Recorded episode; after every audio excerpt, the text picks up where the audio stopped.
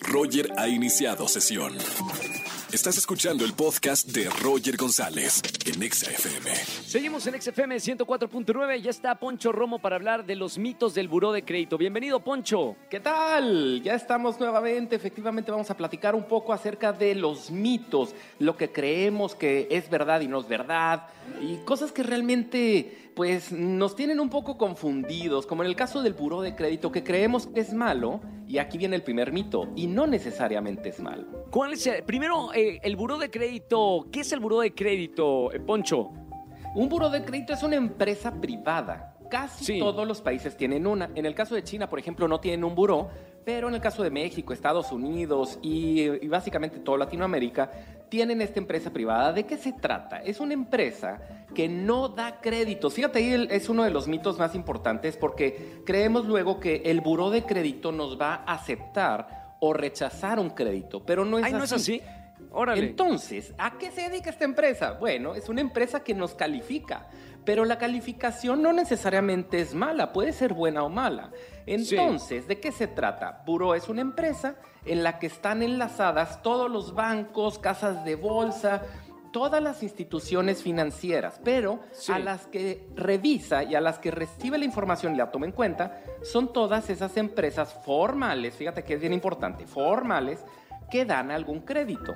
Entonces van tomando nota, van tomando la calificación de todo lo que vamos haciendo nosotros. Por ejemplo, si yo saco un teléfono celular y yo tengo mi plan de, de celular en el cual me están cobrando mes a mes una, pues una cantidad fija, bueno, Sí. eso se reporta a Buró, porque al final de cuentas dices, ¿eso qué tiene que ver? ¿Cómo que un celular?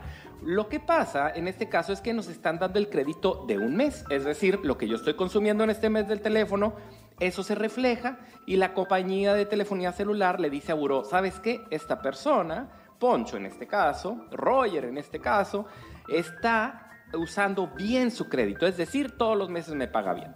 Entonces, de eso se trata el buro de crédito, de reflejar todas las cosas que nosotros estamos pagando. Es decir, cuando yo tengo un crédito, oye, meses sin intereses, se refleja. Claro. Todas las tarjetas de crédito, por supuesto. Un crédito que yo tengo eh, con el banco, porque me lo ofrecieron en el cajero, por supuesto. Pero un crédito, si yo te pido dinero prestado a ti, Roger, ese no se refleja, porque no es una institución formal. De ahí la Por importancia y parte de los mitos que necesitamos nosotros saber para no caer ahí en esas trampas y en esas cosas que realmente eh, pues no son ciertas. Ahora, eh, hablas de una calificación, eh, Poncho.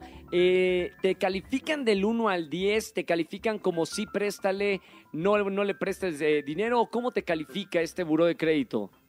Ponen calificaciones que pueden ir hasta los 750 puntos. ¿Por qué se les ocurrió eso? Pues quién sabe, hubiera sido más fácil del 1 al 10, Del pero al así 10. como en la escuela. Claro. Pero en este caso no, en este caso nos van poniendo calificaciones, pero ellos solamente reflejan la calificación. En otras palabras, yo puedo tener 600 puntos en buró. Sí. Y en algún banco me dicen, ah, mira, muy bien, vamos a prestarle dinero, porque 600 puntos es algo que, que Bueno. es, un, es- es un puntaje relativamente bueno.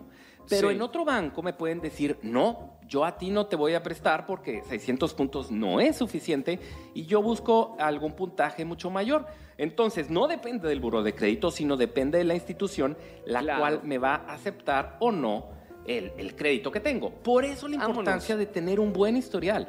Yo he escuchado por ahí, eh, no sé si a ti te ha pasado, Roger, pero de gente que, que habla de buro, ay, a mí no me importa, yo debo un dinero, pero pues a mí como ya no voy a pedir dinero prestado y si no, pues se lo pido a mi hermano, entonces pues ya no me importa la calificación de buro. Y ese es un grave error, porque al final de cuentas, en algún momento vamos a necesitar algún crédito cuando ya somos adultos y en un momento dado queremos comprar algún departamento, departamentito, algún, algún auto, vamos Sí. a requerir un crédito. Y, y ese crédito no nos lo van a otorgar si tenemos una mala calificación. Ahora, por ahí hay unas instituciones, y esto es bien importante decirlo, que so- eh, son fraudulentas porque nos dicen que nos pueden borrar de buró. De entrada Uy, ya sí. sabemos que no se puede borrar, solamente subes o bajas la calificación, pero Sí, siempre sí, sí, una sí. vez que entramos a buró nos vamos a quedar de por vida. ¿Qué sí podemos hacer? Paguemos bien y de esta forma vamos a subir nuestra calificación. Creo que quedó clarísimo, Poncho. Gracias por hablarnos de los mitos del buró de crédito. Sigan a Poncho en redes sociales. Poncho, ¿cómo te seguimos? Nos vemos en Alfonso Marcelo R en Instagram y Facebook. Nos vemos en PM Finanzas en Twitter. Y claro, en mi página alfonsomarcelo.com. Gracias, Poncho. Nos vemos próximo martes. Hasta el próximo martes, el doctor Dinero, Poncho Romo, con nosotros aquí en XFM 104.9. Escúchanos en vivo y gana boletos a los mejores conciertos de 4 a 7 de la tarde por XFM 104.9.